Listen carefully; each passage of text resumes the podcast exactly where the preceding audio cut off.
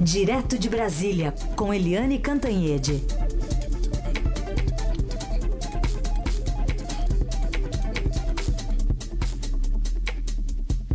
E tá aqui a Eliane Cantanhede. Bom dia, Eliane. Bom dia. E tá lá o Raíssen Abac. também. E tá lá também a Carolina Herculão. É. Mas ah, eu sempre falo Herculão, mas é Herculim. Herculim é. Não, imagina, é de ascendência italiana. Italiana, Herculim. Eu morei na Itália um ano, devia saber disso. Mas vamos lá. É... Bom come... dia a todos. Isso. Né? Eu acho que a gente pode começar então com a pesquisa, porque no final das contas tem alguns detalhamentos que estão mostrando para a gente, Eliane, é, para entender um pouquinho melhor como é que funciona esse eleitorado, quem puxa mais votos, se é, em determinada região do país faz mais sentido você fazer ou não campanha, você conversar com mais mulheres do que homens. E tem Lula na frente em todas as regiões e faixas de renda e escolaridade. Minha pergunta: por que será? É, por que será? Né? A gente lembra que nas últimas eleições, que a gente teve as eleições municipais, o PT levou um banho, né? Foi um banho. O PT perdeu em todas as capitais, exceto uma pequenininha que é Rio Branco, no Acre. Então a gente dizia, aí o PT está na lona, né? E, quer dizer, a gente não, porque eu sempre dizia, o PT não está na lona porque o PT tem história, o PT tem ramificação, tem militância, mas o PT, naquelas eleições, as últimas eleições no país, ele, enfim, ele afundou. Mas o Lula, que é, chegou num determinado momento que estava afundando também, ele vinha caindo, caindo, caindo. O Lula começa a crescer, crescer, crescer, crescer. E aí, gente, funciona muito aquele velho slogan do falem mal, mas falem de mim. Ou seja, é, tudo o que aconteceu contra o Lula, as condenações, o triplex, o sítio, o elevador dentro do, do, do triplex. Eu sempre adoro essa história do elevador dentro do, do apartamento. Mas, enfim, é, todas essas coisas é, massificaram muito o nome do Lula. Então, o Lula é o candidato que tem mais exposição. Ele está todo dia na primeira página dos jornais, todo dia nas rádios, todo dia na televisão, todo dia na internet. Todo mundo que vai fazer campanha bate no Lula, o Bolsonaro bate no Lula, o PSDB bate no Lula, o Ciro, a Marina. Né? Então, o Lula é o nome mais é, mais presente na eleição. Além disso, você tem todo o recall do Lula, né? Um homem que foi candidato quatro vezes, o homem que foi líder é, sindical e o homem que fez um governo que foi bem sucedido. A verdade é que o Lula deixou a presidência da República com 80% de popularidade e deixando um crescimento econômico de 7,5% em 2010. Isso tudo é é, é, enfim, é, é poderoso. Tem o recall, tem o nome forte, tem a visibilidade. Esse conjunto de coisas faz com que o Lula tenha 37%, apesar de não poder tecnicamente ser candidato, ele é inelegível pela ficha limpa ou ficha suja, né? No caso dele, e está preso, preso em Curitiba. Mas ele tem 37%. E 37% em primeiro lugar em todas as, todas as regiões, como disse a Carolina, é, 60% no Nordeste. Lá no Nordeste é assim: chova, faça sol, tenha tsunami, caia gelo. O Lula e o PT têm uma margem muito superior a todos os demais, né? Assim, é gritante a diferença, 60% no Nordeste é simplesmente ganhar disparado no primeiro turno. E o Lula ganha em todas as regiões, todas as faixas etárias e todas as faixas de renda. Né? O Lula é, é o primeiro, primeiríssimo, e isso torna a eleição esdrúxula, porque o primeiríssimo não pode ser candidato, foi condenado em primeira instância, condenado em segunda instância, tem uma série de outros processos ainda, quer dizer, ele ainda pode. É, e dizem que certamente será condenado em outros processos, está condenado a mais de 13 anos. É, isso embaralha a percepção da eleição e é, vai deixando os outros candidatos numa situação meio complexa também, né? Porque e aí, né? E aí, como é que você analisa uma pesquisa em que o primeiro lugar é, não pode concorrer, nem, aliás, nem deve concorrer em nenhuma democracia do mundo. Um homem que foi condenado por corrupção e está preso pode concorrer. Isso vale para os Estados Unidos, para a Alemanha, para Inglaterra, para todos os lugares, né? Então, é isso, a gente tem um bode na sala e esse bode se chama Luiz Inácio Lula da Silva. Bom, então esse é o cenário com o Lula à frente, na pesquisa em que o nome dele é colocado. Agora o cenário sem o nome dele, Bolsonaro é o líder, e aí é líder também em todas as faixas, está consolidado em torno de 20%. Aí tem o segundo pelotão, está embolado, né? Segundo, terceiro, e aí o Haddad com 4%. E aí que vem a dúvida, né, Eliane? A capacidade de transferir votos do Lula para o Haddad. Pois é, a gente tem assim como o Lula lidera em todas as, todos os cenários, do, do em todas as faixas, né? Uh, quando tira o Lula, tira o bode da sala, o Jair Bolsonaro do PSL, ele também lidera em todas as faixas. Ele consolidou-se em 20%, é, dali ele nunca baixou, né? Ele está é, muito firme. Aí você tem um segundo pelotão que embola é, Marina Silva, Ciro Gomes, Alckmin e um pouquinho mais atrás, um pouquinho menos embolado, mas é, é, entre esse segundo pelotão e o pelotão de 1%, tem o Álvaro Dias com 3%. Aí vamos ver o que, que acontece quando sai o Lula. O Fernando Haddad, que é o virtual candidato do PT, ele passa a ter 4% né? 4% sem ter feito campanha, sem ter aparecido, é, é, só em faixas muito especiais, porque ele dá entrevista na rádio, na tele, na, na, no jornal, mas ele não massificou o nome dele. É, 4% já é uma boa largada. É mais, por exemplo, do que o Álvaro Dias, que tem 3% e que está aí há meses e meses e meses na campanha. Então você tem uh, o Bolsonaro herda dois pontos do, quando não tem o Lula. A Marina Silva herda seis pontos, dobra o percentual dela. Com Lula, ela tem seis. Sem o Lula, ela tem 12%.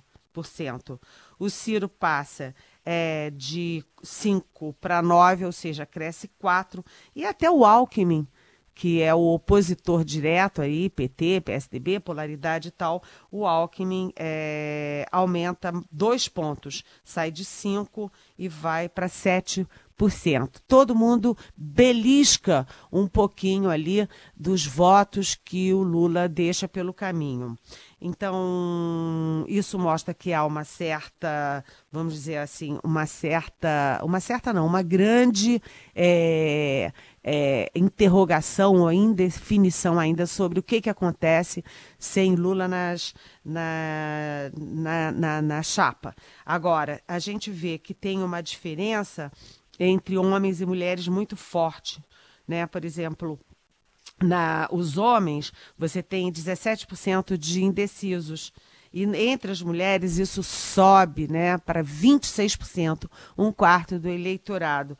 Então ainda tem muito jogo, você ainda não entrou na fase decisiva que é a televisão, que começa dia 31 de outubro. Agora, o que a gente vê é Entendi. que como a Marina, o Ciro Gomes e a Marina, o Ciro Gomes, o Álvaro Dias, todos eles ficam batendo no Alckmin. É curioso isso, porque o Alckmin está empatado com o Ciro no terceiro lugar com Lula, com 5%, e está empatado, aliás, no quarto lugar. Está empatado com Ciro Gomes com 5% no quarto lugar com Lula. Está é, com é, 7% é, tam, é, também em quarto lugar com o, sem o Lula. E, uh, e o Ciro bate no Alckmin, a Marina bate no Alckmin, Álvaro Dias bate no Alckmin. Eles estão perdendo munição com o Alckmin que está em quarto lugar, enquanto vai se consolidando uma disputa PT é, PT Bolsonaro, porque os 4% do, do Haddad nesse momento, ele é menos importante o número fixo do 4% e mais importante porque demonstra uma tendência, a tendência de que o Haddad tem energia, tem fôlego para crescer.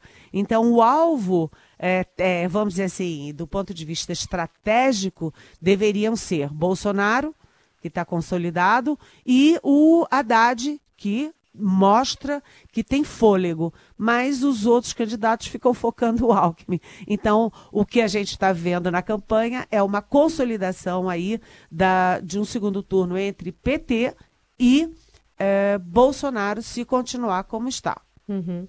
É, aliás, esses detalhamentos são é, bem curiosos. É, é, muito bom você, você falar sobre eles, porque as pessoas acabam guardando só essa análise.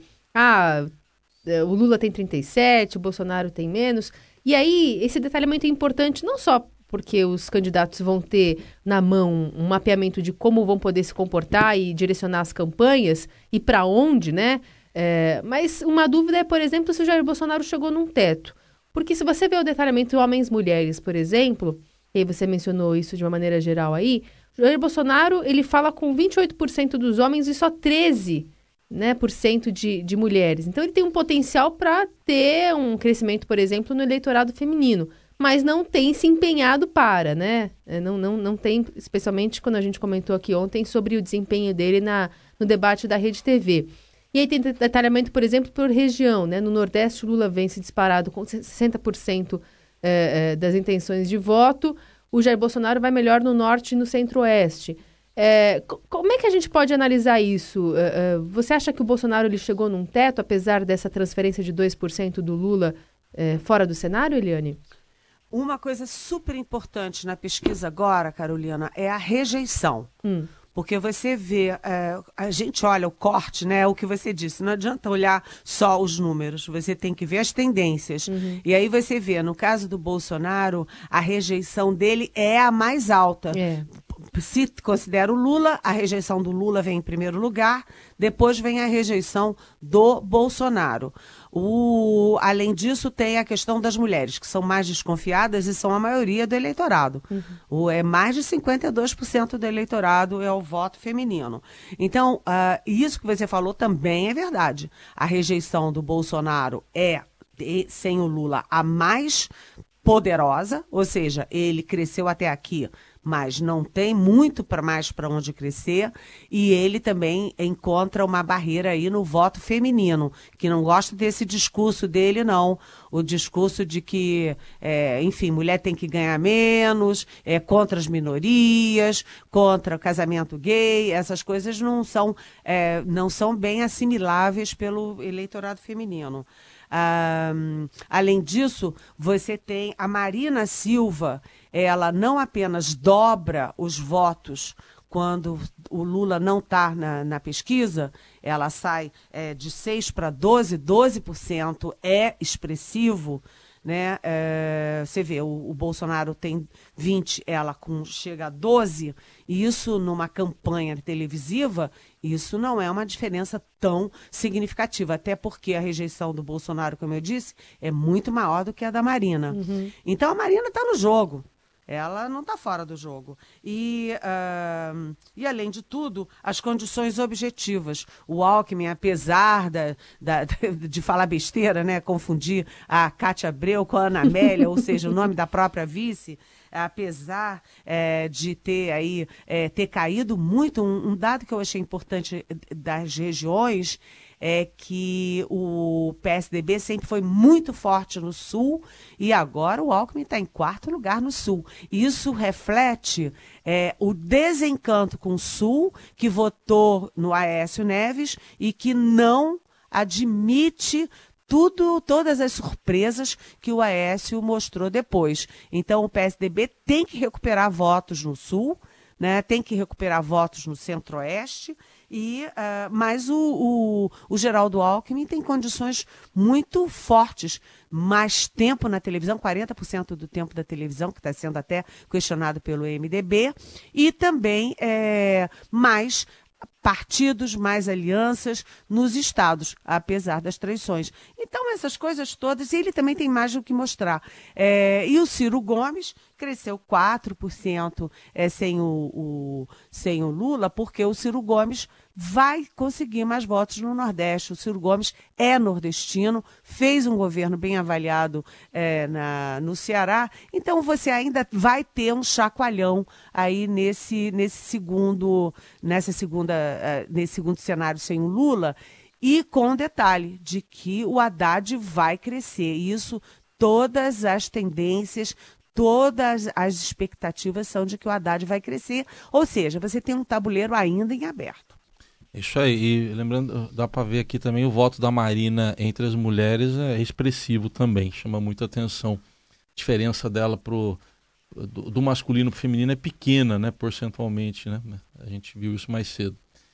Vamos atualizar algumas notícias? Vamos lá. 9 horas 20 minutos. A gente fala também sobre o Papa Francisco, que condenou ontem uma rara carta às atrocidades cometidas por padres no estado americano da Pensilvânia contra mais de mil crianças. É, diz a carta que na semana passada foi publicado um relatório que detalha a experiência, pelo menos mil vítimas né, de abusos sexuais, de abusos de poder e de consciência cometidos por padres durante quase 70 anos escreveu esse pontífice no texto divulgado pelo Vaticano. E ainda diz mais: embora possamos dizer que a maioria dos casos pertence ao passado, podemos constatar que as feridas infligidas não desaparecerão nunca, o que nos obriga a condenar com força essas atrocidades, completou Francisco. Na quinta, o Vaticano já havia se manifestado sobre o caso e reagiu com vergonha e dor à investigação dos abusos sexuais praticados por mais de 300 padres na Pensilvânia essa que não é a primeira vez né, que um júri popular publica um relatório revelando escândalos de pedofilia dentro da igreja americana, mas nunca tantos casos haviam sido revelados de uma só vez. Isso aí.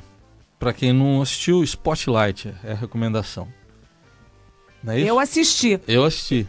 Eu assisti, é bom, né? adorei e tem o seguinte, nesse é. momento em que o Trump diz que a imprensa só produz fake news, que a imprensa é nociva, aqui no Brasil o PT diz que a imprensa persegue fulano, o Bolsonaro diz que a imprensa persegue, etc. Mas se não fosse a imprensa, nunca o mundo ia saber o que estava acontecendo de atrocidade, porque atrocidade, uhum. né, padres é, é, de meninos, de crianças que são entregues nas mãos deles. Quer dizer, é, se não fosse a imprensa, o Papa não estaria pedindo desculpas, a igreja não estaria a descoberto, impedindo que isso continue se eternizando, e os que fizeram isso é, nunca seriam expostos à, à, à, à opinião pública. Então, o papel da imprensa, gente, tem lá seus erros, ninguém é perfeito,